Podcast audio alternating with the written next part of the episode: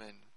Ja, wir befinden uns momentan in einer Serie, äh, die lautet die wichtigste und beste Textnachricht der Welt. Wer von euch hat eine Idee, was die beste, wie die beste Textnachricht der Welt lautet? Jesus kommt wieder. Amen. Und wo steht diese Nachricht? In der Bibel. Ja. Also das Wort Gottes ist die beste Textnachricht. Das kannst du bei deinem Nachbarn gleich sagen. Das Wort Gottes ist die beste Textnachricht der Welt. Das mal gleich sagen, damit das auch weiß, um was es geht. Amen. Und ich möchte nochmal am Anfang mit uns beten. Herr Jesus, ich danke dir von ganzem Herzen für dein Wort. Herr, auch heute Morgen segnen wir dein Wort. Herr, wir beten, dass es ausgeht in Kraft, Herr. Herr, nicht in Redeweisheit, nicht in rhetorischer Feinheit, Herr. Das auch, aber besonders in der Salbung deines Geistes. Herr, denn nur das verändert, Herr. Und ich bete, dass dein Wort auf unsere Herzen fällt und dass es Frucht bringt. 30, 70, 100-fältig. Und wir befehlen den Teufel zu verschwinden in Jesu Namen. Und jeder Gedanke, der Jesus nicht ehrt und der uns jetzt ablenken möchte, das zu empfangen, was Gott von, für uns hat, das befehlen wir zu gehen in Jesu Namen. Amen. Amen.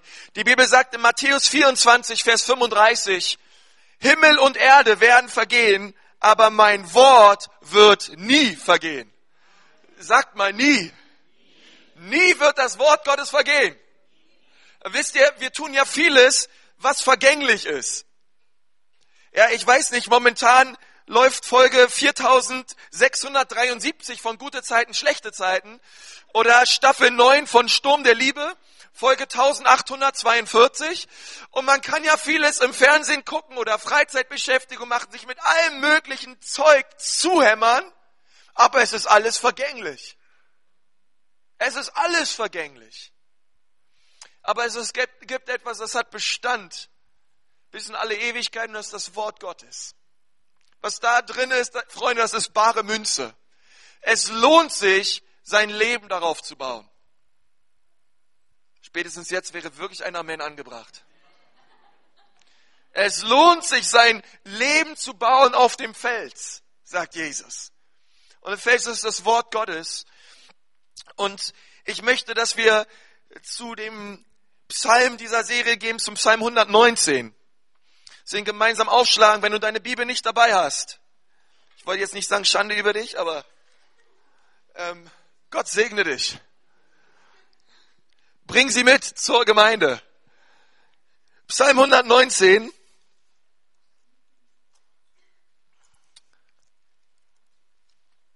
Nein, Gottes Segen über dich, sein Friede. Und Vers 11.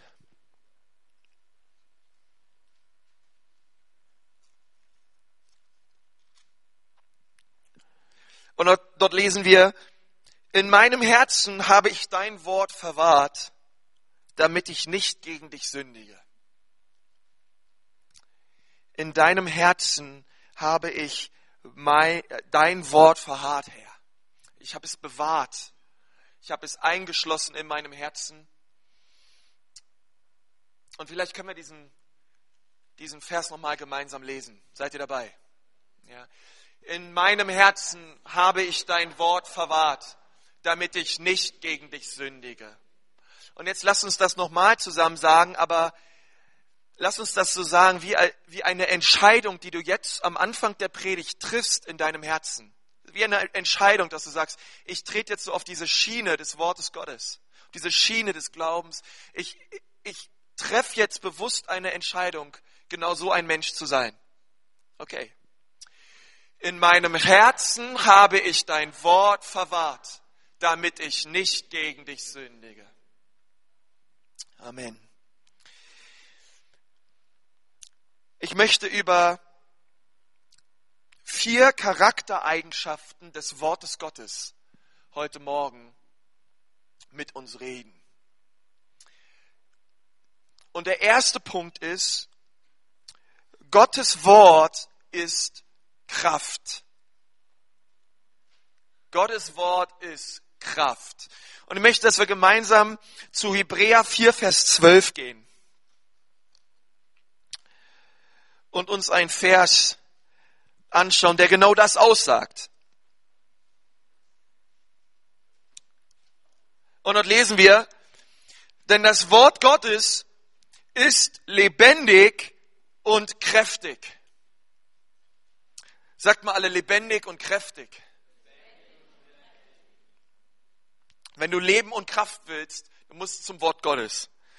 Und es ist schärfer als jedes zweischneidige Schwert und dringt durch, bis es scheidet Seele und Geist, auch Mark und Bein, und es ist ein Richter der Gedanken und Sinnen des Herzens. Und ich möchte besonders auf diesen letzten Teil eingehen des Verses, dass das Wort Gottes ein Richter der Gedanken und der Sinne des Herzens ist. Denn ich merke in meinen Gedanken, ich brauche einen Richter, ich brauche einen Schiedsrichter in meinen Gedanken. Ich, ich brauche eine Orientierung, was ist richtig und was ist falsch. Ich, ich, ich brauche einen Schiedsrichter, der mir sagt, die Gedanken, die ich gerade verfolge, die sind heilsam und diese Gedanken, die ich gerade verfolge, die sind unheilsam für dich, Konsti. Und ich brauche einen Richter, der klar spricht, der mir klar Orientierung gibt in meinem Leben. Einen Richterspruch über meine Gedanken. Und die Bibel sagt, das ist das Wort Gottes. Es sagt dir, was richtig ist in deinen Gedanken und was nicht. Und auch das, was du in deinem Herzen ersinnst und was nicht. Es läutet uns.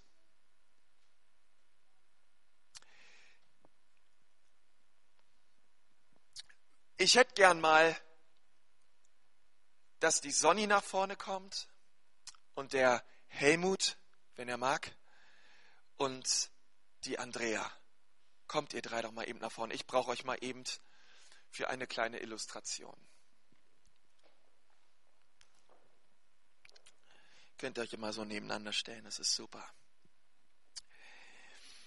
Die Bibel sagt in, nach 1. Thessaloniker 5, ähm, der Mensch ist geschaffen nach dem Ebenbild Gottes.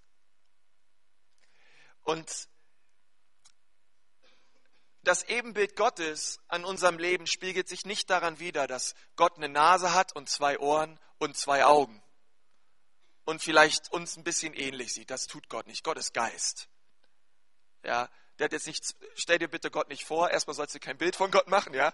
Aber er ist gewiss nicht oben mit einem weißen Flauschebart und hat zwei Augen und zwei Ohren ähm, sondern Gott ist Geist und wir sind gemacht in seinem Ebenbild. Zuallererst zeigt es sich darin, dass er drei einig ist.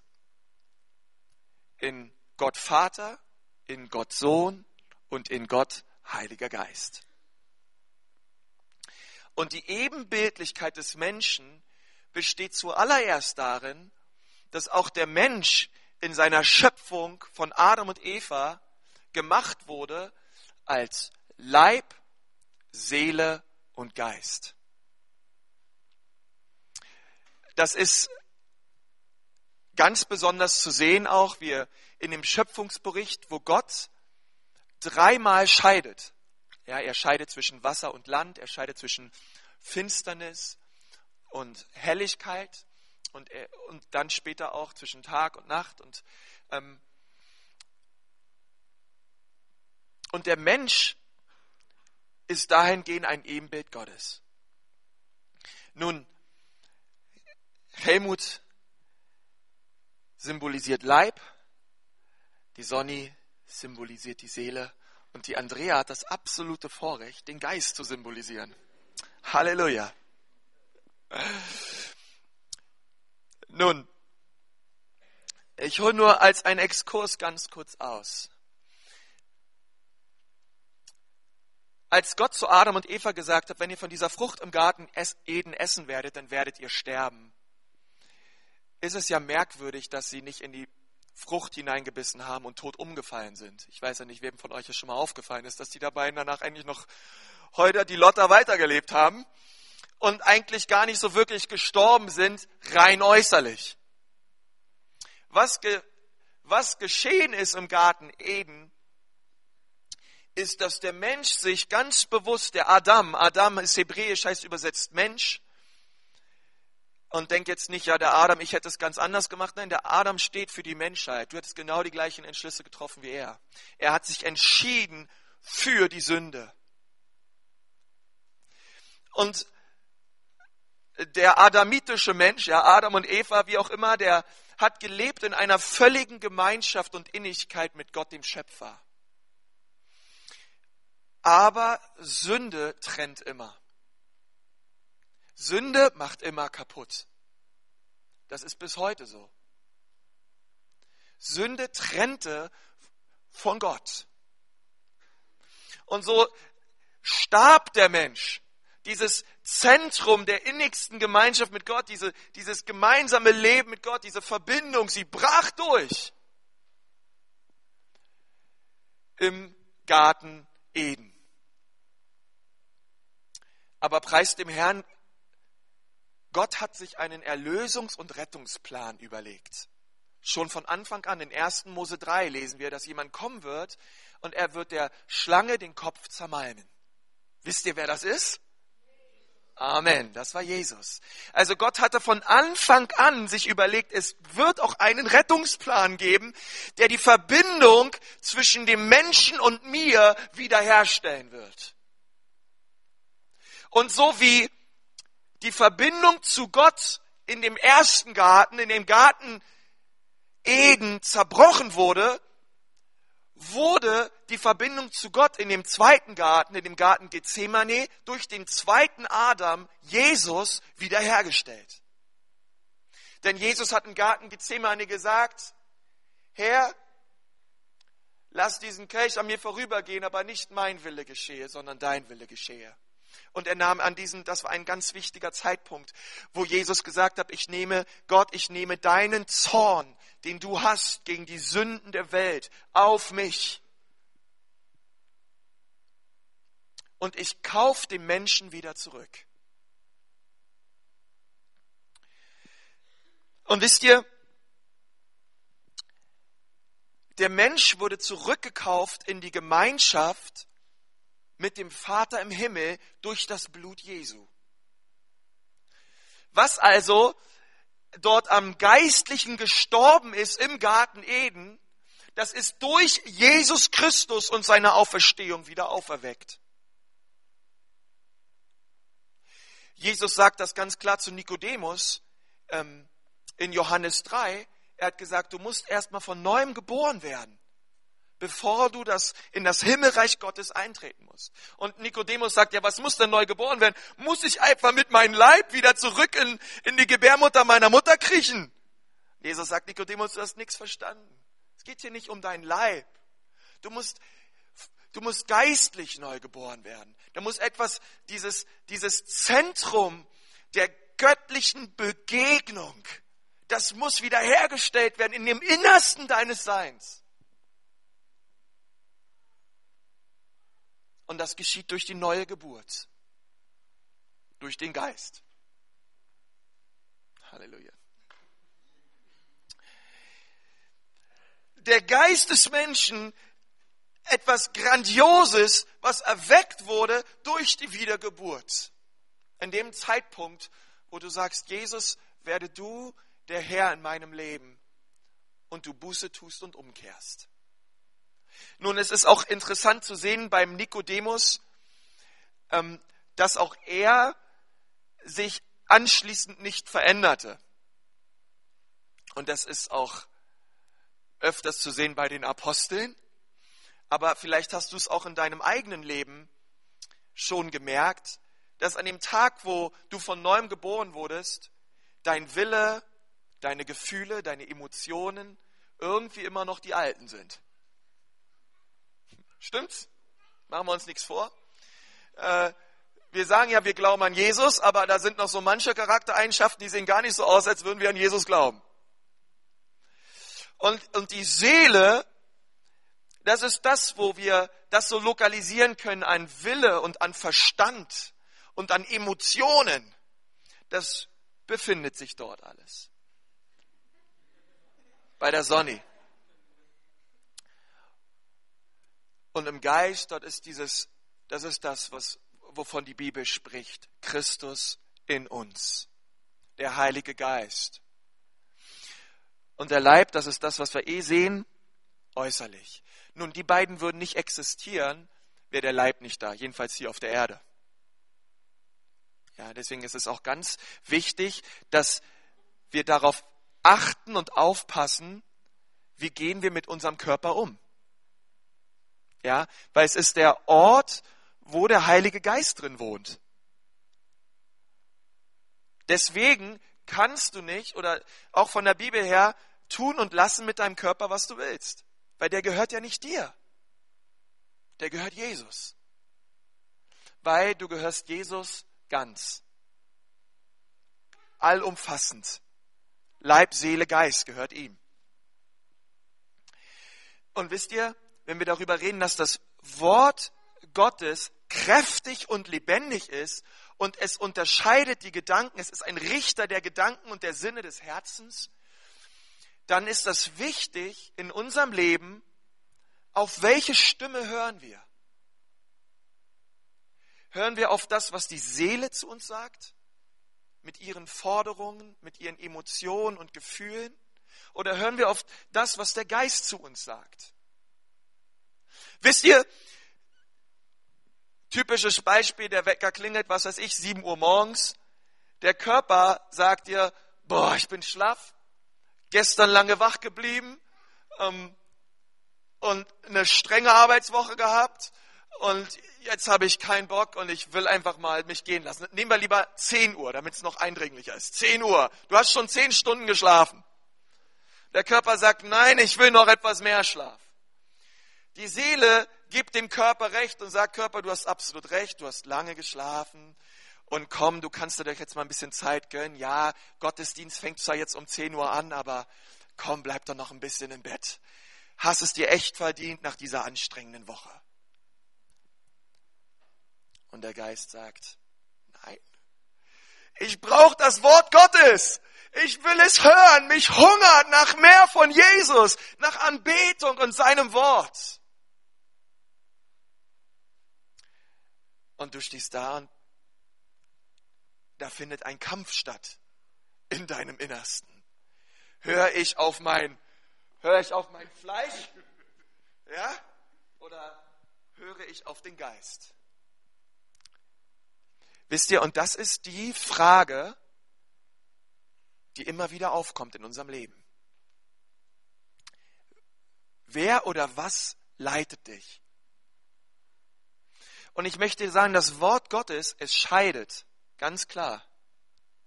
Und es offenbart dir die Wahrheiten Gottes. Es scheidet sogar direkt hier durch, sagt die Bibel.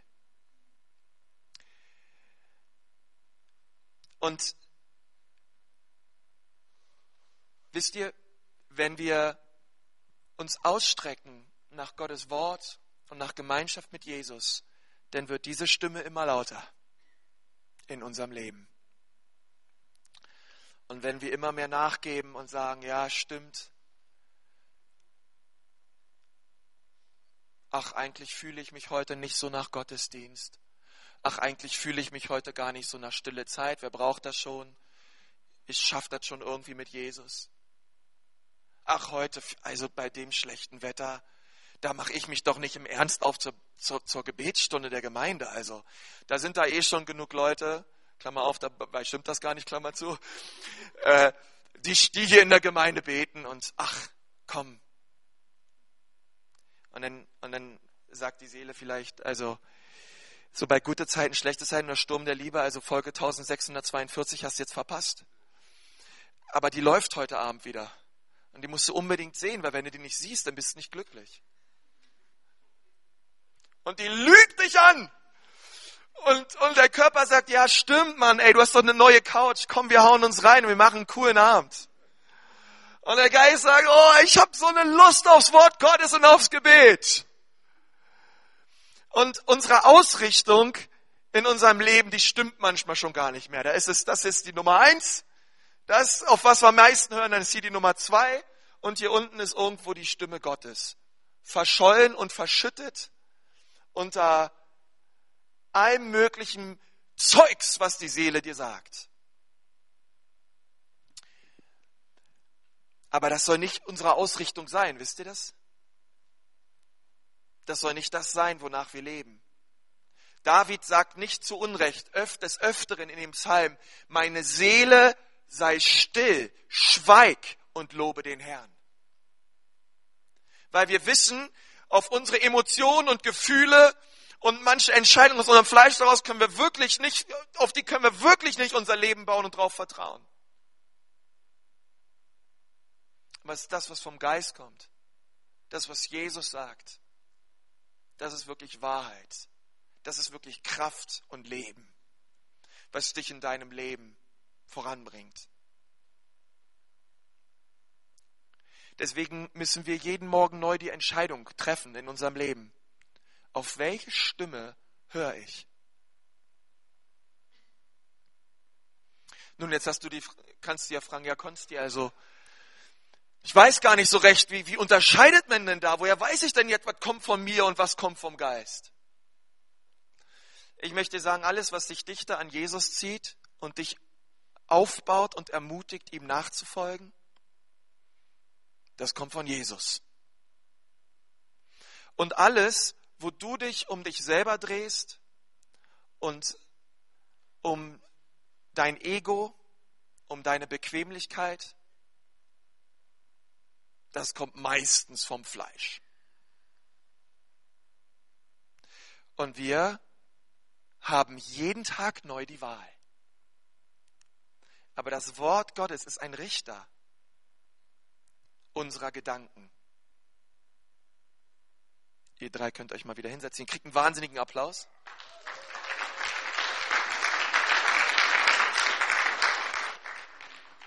Ja.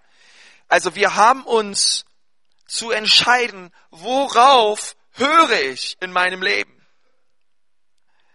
Wisst ihr, es gibt immer wieder viele Christen, die beten, ach Herr, mach mich stark, mach mich kräftig. Und Gott sagt, nee, nee, du machst schon genug kaputt. Wenn ich dich jetzt noch stärker mache, dann machst du nur noch mehr kaputt. Ähm, kennen das auch. Ich habe ich hab in meinem Leben immer wieder ein Gebet, dass ich bete. Ich sage immer, Herr Jesus, stell mich über nichts, was mein Charakter nicht verträgt. Ja. Ähm, manche beten um mehr Kraft. Und Gott sagt, nein, denn wenn du mir nicht gehorchst, dann missbrauchst du nur diese Kraft, die ich dir gebe. Aber Paulus, von dem können wir viel lernen. Der hat nämlich etwas Wichtiges gelernt. Und wir lesen im zweiten Korinther dass er so etwas hatte wie ein Dorn im Fleisch. Und äh, viele Theologen diskutieren darüber, was, was ist dieser Dorn im Fleisch. Aber ich möchte sagen, es ist ein, es war in dem Leben von Paulus ein sehr großes Problem. Eine sehr starke Anfechtung, ein, einen, eine sehr starke Herausforderung. Und er hat gebetet, Herr, nimm das weg. Wer würde das nicht tun? Und ich meine vor allen Dingen Paulus, ja, der Mann hatte nun wirklich Glauben. Und die Bibel sagt, er hat immer wieder gebetet, er hat dreimal das gebetet, aber Gott sagt, nein, Paulus, nein, ich nehme es nicht weg. Meine Gnade reicht dir völlig aus. Meine Kraft wird im Schwachen mächtig. Wisst ihr, Paulus, ähm, er, er, er, wenn er wollte, er hätte auch ein starkes Seelenleben. Ich meine, der Mann hat viel erreicht. Er war intellektuell, er war auf der besten Uni seiner Zeit, er hatte den gelehrtsamsten Rabbi seiner Zeit und, und er hat Gott geglaubt, so wie er meinte, wie man Gott glauben soll und er hat die Christen verfolgt, er hat Frauen und Kinder in Gefängnisse überliefert.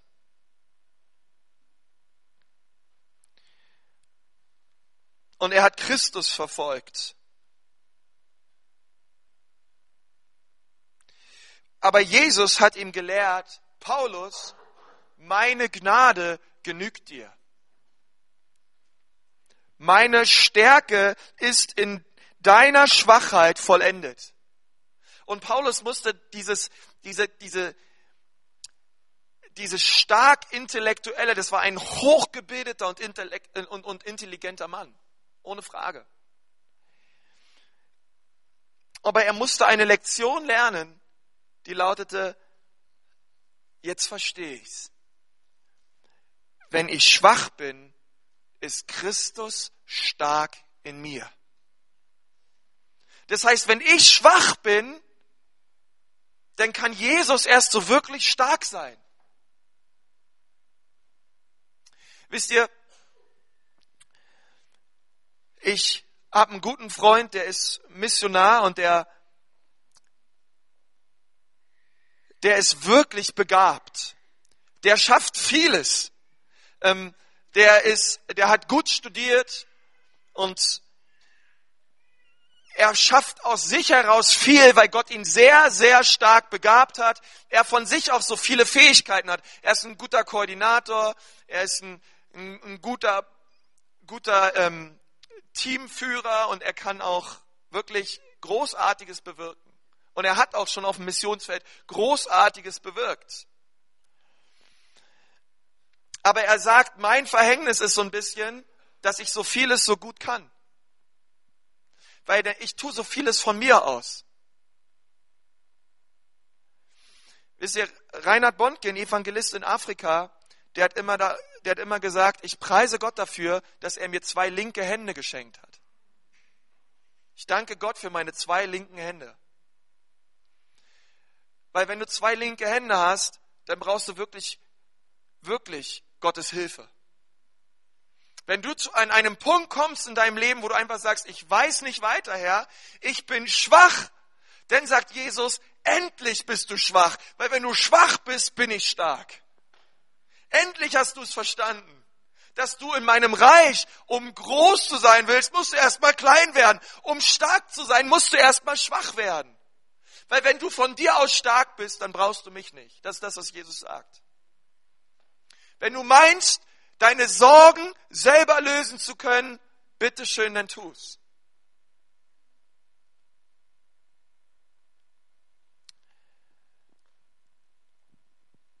Paulus musste diese Lektion lernen, alles Gott abzugeben, völlig abhängig zu sein von ihm.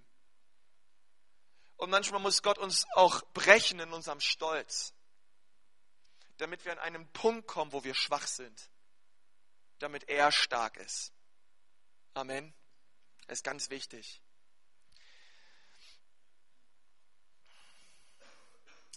Und ich möchte dir sagen, als du wiedergeboren wurdest, da hast du diese Kraft empfangen.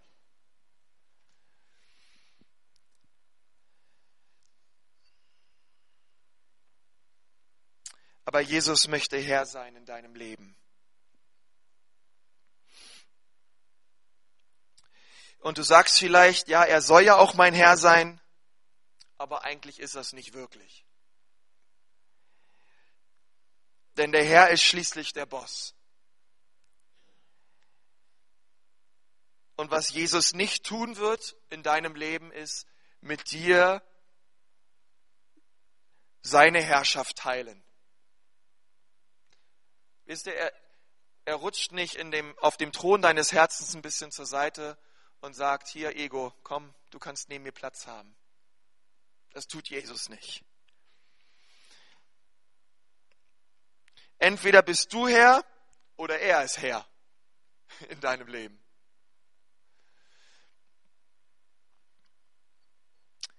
Und wenn du sagst, nee, ich bin gerne Herr, dann kannst du gern so weitermachen wie vorher, aber er macht da leider nicht mit.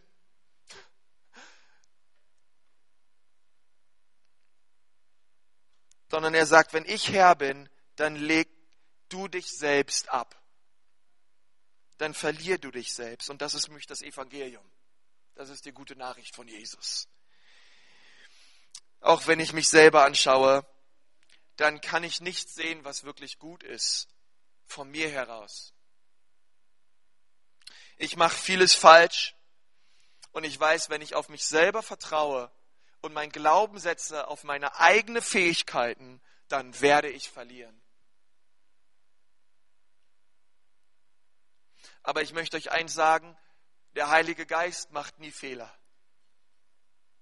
Und wenn wir unser Leben seiner Führung unterstellen und sagen, du bist die Nummer eins, dann werden wir großartige Sachen erleben mit Jesus. Deswegen sagt Paulus, dass Gott uns in Christus alle Zeit umherführt im Triumph.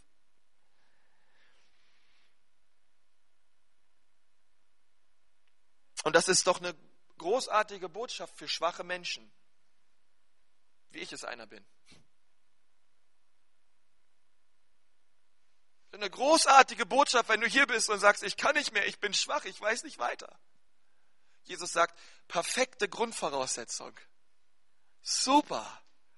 Denn genau jetzt kann ich kommen mit meiner Power und dir raushelfen. Jetzt versuchst du es nicht mehr selber wie Münchhausen, dich aus dem Schlamm zu ziehen. Jetzt pack ich dich und verherrliche meinen Namen an deinem Leben. Das ist das, wo Gott uns hinführen möchte. Und das ist das, was er hat. Das Wort Gottes ist Kraft.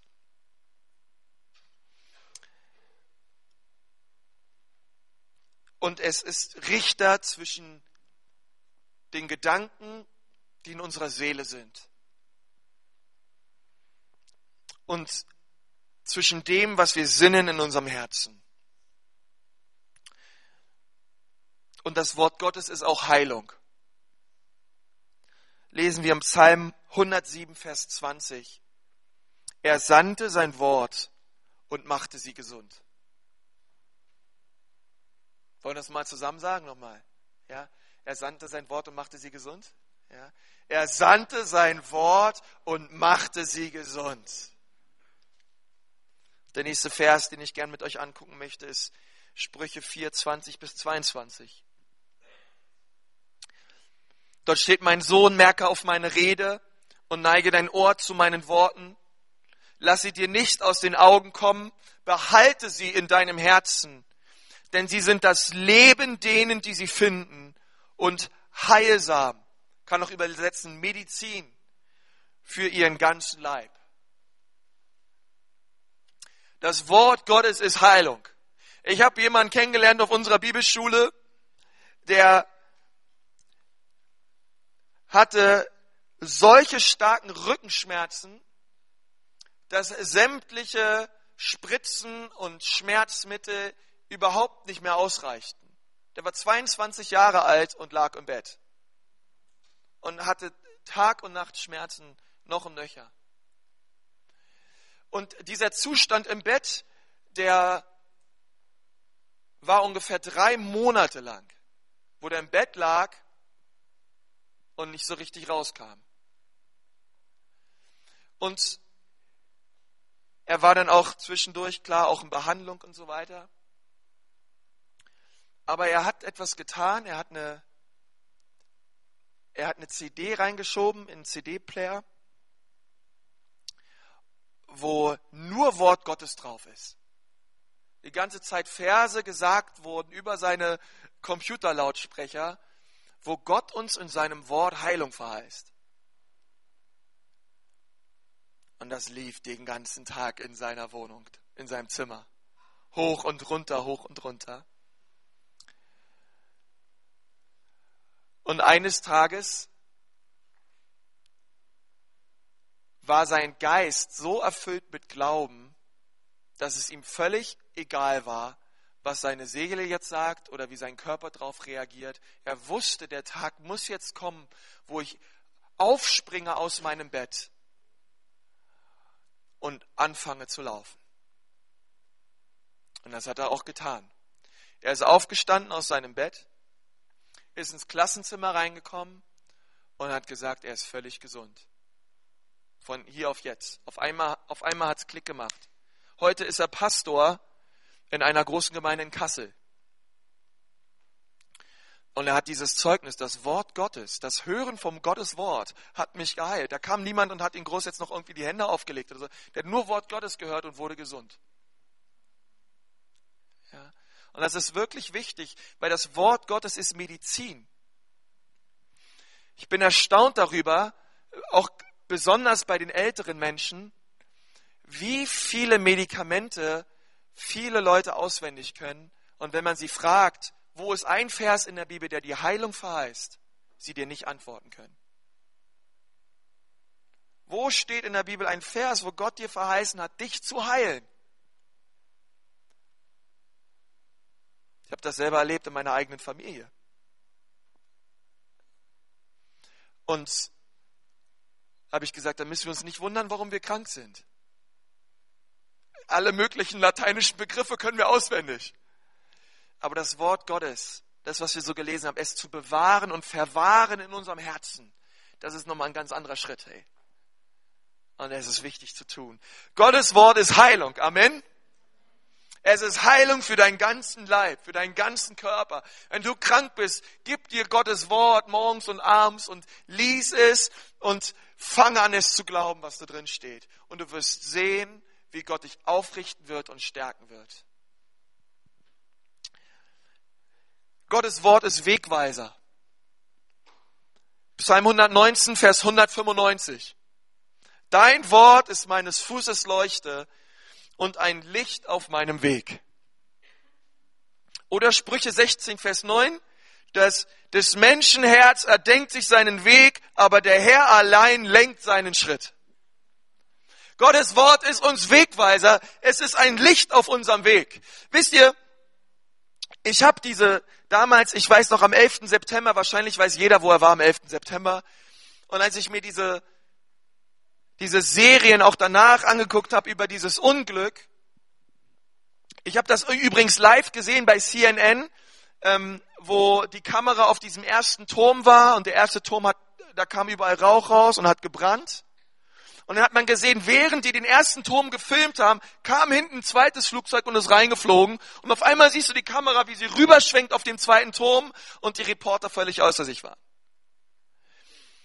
Und in den späteren Reportagen, auch am Abend und am nächsten Tag, hat man gesehen, wie dieses Gebäude eingestürzt ist und wie massive Rauchwolken, Schutt- und Aschewolken und alles, also so eine meterhohe Wolken einfach die ganze Straße, den ganzen Broadway und ganz Manhattan über, überflutet äh, haben und die Menschen vor diesem Rauch, vor diesem Ruß weggerannt sind. Habt ihr diese Bilder gesehen?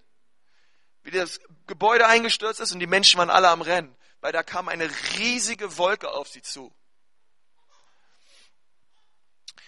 Und wisst ihr, inmitten dieser Wolken sah man Feuerwehrmänner und Notärzte, die sind nicht vor der Wolke weggerannt, sondern die sind zu der Wolke hingerannt. Da gab es Feuerwehrmänner, die sind, die haben sich gesagt, jetzt erst recht. Und die haben die Leute aufge, aufgehoben, die dort mitten in dieser Wolke waren, die am Boden lagen und haben sie dort rausgeholt. Und was für ein Bild für uns Christen. Zu sagen, Gottes Wort ist mein Wegweiser. Zu sagen, ich renne nicht weg von der Not. Ich renne nicht weg von dem Elend in dieser Welt sondern ich sehe dieses Elend und ich drehe mich um und ich renn direkt hin und ich begegne den Menschen. Ich gehöre, ich gehöre nicht mit, wenn Leute sagen, ey, ich renne weg von Not und Elend und Leid und ich mache mich als Christ von den Socken und ich suche mein bequemes Leben, sondern wenn ich Not und Leid und Elend sehe, ich sage jetzt erst recht, wir müssen hin zur Wolke und den Menschen helfen. Amen. Wir gehören nicht zu denen, die wegrennen. Und ich sage euch, wir leben in einer Generation, wir leben in einer Gesellschaft,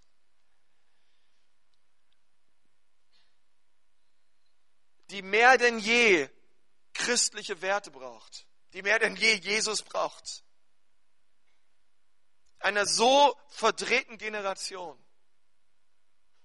wo es eben nicht darum geht, dass wir uns als Christen einbarrikadieren und unser nettes Christsein untereinander ausleben, sondern mehr denn je müssen wir losrennen auf das Elend und die armen Menschen in dieser Welt und diesen Nöten begegnen, die da sind, wie diese Feuerwehrmänner am 11. September. Gottes Wort ist uns Wegweiser. Ich will nicht von dem Konflikt wegrennen, sondern hinrennen. Nun, es gibt auch, es gibt auch sicherlich Situationen, da musst du wegrennen. Josef musste wegrennen, als es um Unzucht ging. Manchmal heißt es wirklich, renn um dein Leben, wie Josef. Renn weg von der Sünde. Renn weg von Verdorbenheit. Renn weg, wo, renn überall weg, wo du meinst, dass du mit deiner Sünde leben kannst und du keine Überführung mehr brauchst. Renn weg. Sei da nicht. Sondern suche Gott. Aber wenn es um Menschen geht, die in Not sind und die Hilfe brauchen, renn hin.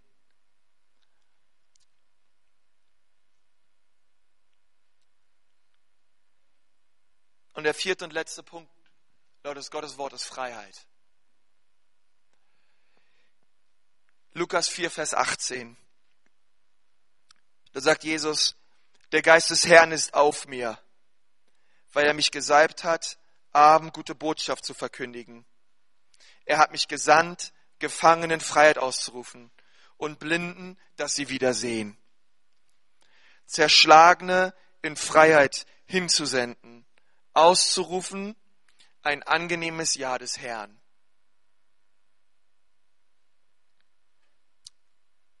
Gottes Wort ist Freiheit für die Gebundenen. Gottes Wort ist Freiheit.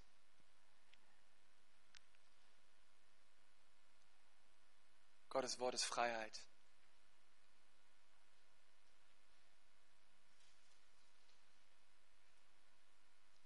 Wisst ihr, es ist einerseits wichtig, dass wir die wichtigste Textnachricht der Welt beherrschen. Es ist wichtig, dass du Gottes Wort in deinem Leben verwahrst. Und das geht nur, wenn du die Äuglein aufmachst, die Bibel aufschlägst und drin liest. Oder du gehst zu bibleserver.com und liest sie online. Oder du lädst dir auf dein iPhone oder Blackberry die Bibel runter. Oder du hörst sie während der Autofahrt. Es ist wichtig, dass wir das Wort Gottes verwahren, dass wir es verinnerlichen in unser Herz. Aber das ist der erste Schritt und der ist sehr wichtig. Weil nur wenn du es in deinem Herzen verinnerlichst und verwahrst, die beste Textnachricht der Welt, dann kann diese Textnachricht auch anfangen, dich zu beherrschen. Geht nicht nur darum, dass du sie beherrschst, sondern dass sie dich beherrscht. Dass das Wort Gottes dich verändert. Dass es dich, dich herausführt. Und du Heilung und Freiheit erlebst durch Gottes Wort. Ich möchte sagen, wenn du Angst in deinem Leben hast, dann geh mal zu bibleserver.com ins Internet. Es ist, eine, es ist ein freier Portal, wo man verschiedene Bibelversionen anklicken kann und dann gib einfach mal Angst ein. Und dann schau mal, was sagt das Wort Gottes unter Angst. Oder geh in die Alpha-Buchhandlung und kauf dir eine Konkordanz und dann gib dir mal das Wort Gottes, was es zu sagen hat über den Zustand deines Herzens. Wenn du krank bist, wenn du ängstlich bist, wenn du eingeschüchtert bist, wenn du nicht weißt, wie soll ich mich entscheiden, Herr, wie, wie trifft man weise Entscheidungen, schau ins Wort Gottes und lass die Verse, die da drin stehen, dein Leben, deine Entscheidungen beherrschen.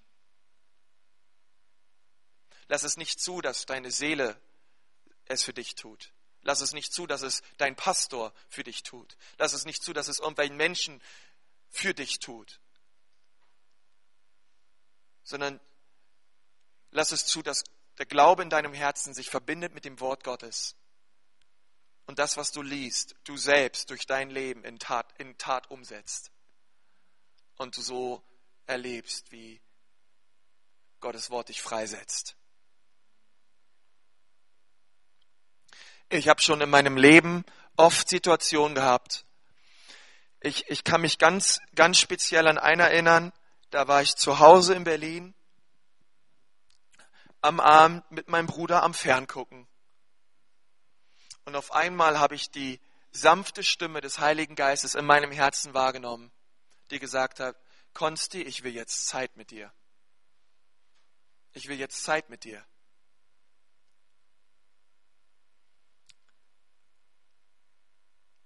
Und dann bin ich runtergegangen in meinen Keller. Da habe ich gesagt, Herr, ich will auch Zeit mit dir. Und er hat angefangen, Dinge in meinem Herzen aufzulegen, die da drin waren, die wirklich noch Veränderung brauchten. Gerade in dieser Zeit. Ich möchte euch sagen, Jesus sehnt sich nach jedem Einzelnen, der hier ist. Er sehnt sich so sehr nach dir. Er sehnt sich nach inniger Gemeinschaft mit deinem Herzen. Er sehnt sich danach. Er liebt dich. Er sehnt sich nach dir. Und er sagt zu, zu meinem Herzen auch immer wieder, Konst, ich will Zeit mit dir. Ich will oft im Gebet und danach sagt er, nein, noch nicht, noch nicht, bleib noch. Ja, ich will noch mehr mit dir zusammen sein. Ich will noch mehr deine Gegenwart erleben. Jesus, Jesus schenkt uns das. Und er spricht auch dieses Wort heute Morgen vielleicht zu dir, ganz sicher. Er sagt, ich will dich, ich will dich, so wie du bist, komm. Ich möchte mal mit uns beten.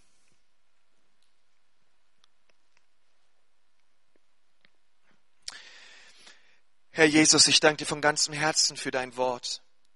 Herr, es ist meines Fußes Leuchte. Herr, es ist ein Licht auf unserem Weg. Herr, ich danke dir, dass dein Wort Kraft ist. Herr, ich danke dir, dass dein Wort Heilung ist.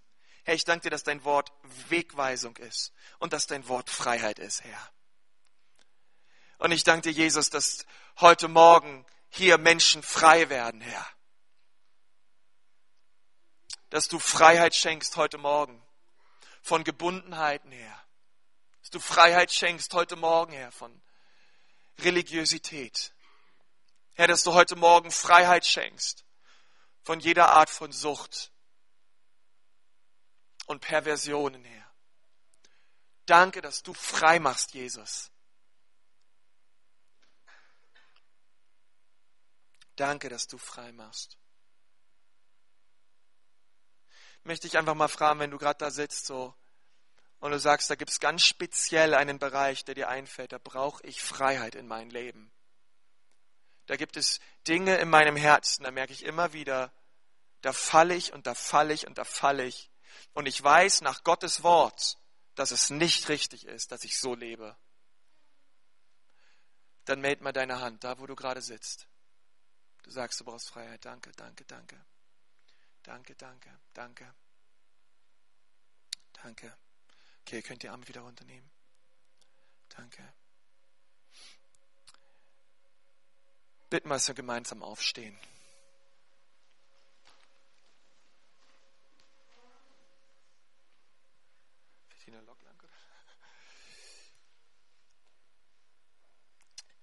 Und ich möchte jedem, der gerade seine Hand gehoben hat, einladen, dass du nach dem Gottesdienst hier nach vorne kommst. Und hier wird es ein Team von Leuten geben. So, meine Frau ist auch dabei, die Maria ist dabei. Und auch noch Leute aus dem Leiterkreis mit dabei sind, so viele Leute kommen. Und wir wollen für dich beten. Und wir glauben, dass Gott Befreiung schenkt. Lass, lass diese Zeit nicht einfach an dir vorbeigehen heute Morgen. Es soll eine göttliche, ein göttliches Zusammentreffen sein mit dir und Jesus. Und echt, es soll echt was freisetzen heute Morgen, was Bestand hat für dein ganzes Leben. Und jetzt möchte ich gerne nochmal uns segnen und für die Woche beten. Kommen wir, strecken wir unsere Hand zu Jesus, weil wir empfangen alles von ihm und nichts von Menschen. Herr Jesus, wir danken dir für dein Wort und ich möchte jeden Einzelnen hier segnen, Herr. Mit deiner Liebe, Vater, mit deiner Gnade, Jesus, und mit deiner Gemeinschaft, Heiliger Geist. Und ich danke dir, Herr, dass diese kommende Woche ein grandioser Feldzug deiner Liebe wird in unserem Herzen. Und ich danke dir, Jesus, dass unsere Zukunft erlöst ist. Und ich danke dir für eine, starke Woche, die vor uns liegt, in deiner Gemeinschaft. Ich danke dir für die Kraft, die du uns jetzt gibst, Herr, deine Jünger zu sein. Ich danke dir für die Liebe, die du uns schenkst, Licht und Salz zu sein, Herr. Und ich danke dir für dein Wort, Herr. Möge es laufen und verherrlicht werden in unserem Leben. In Jesu Namen segne ich euch. Amen. Amen.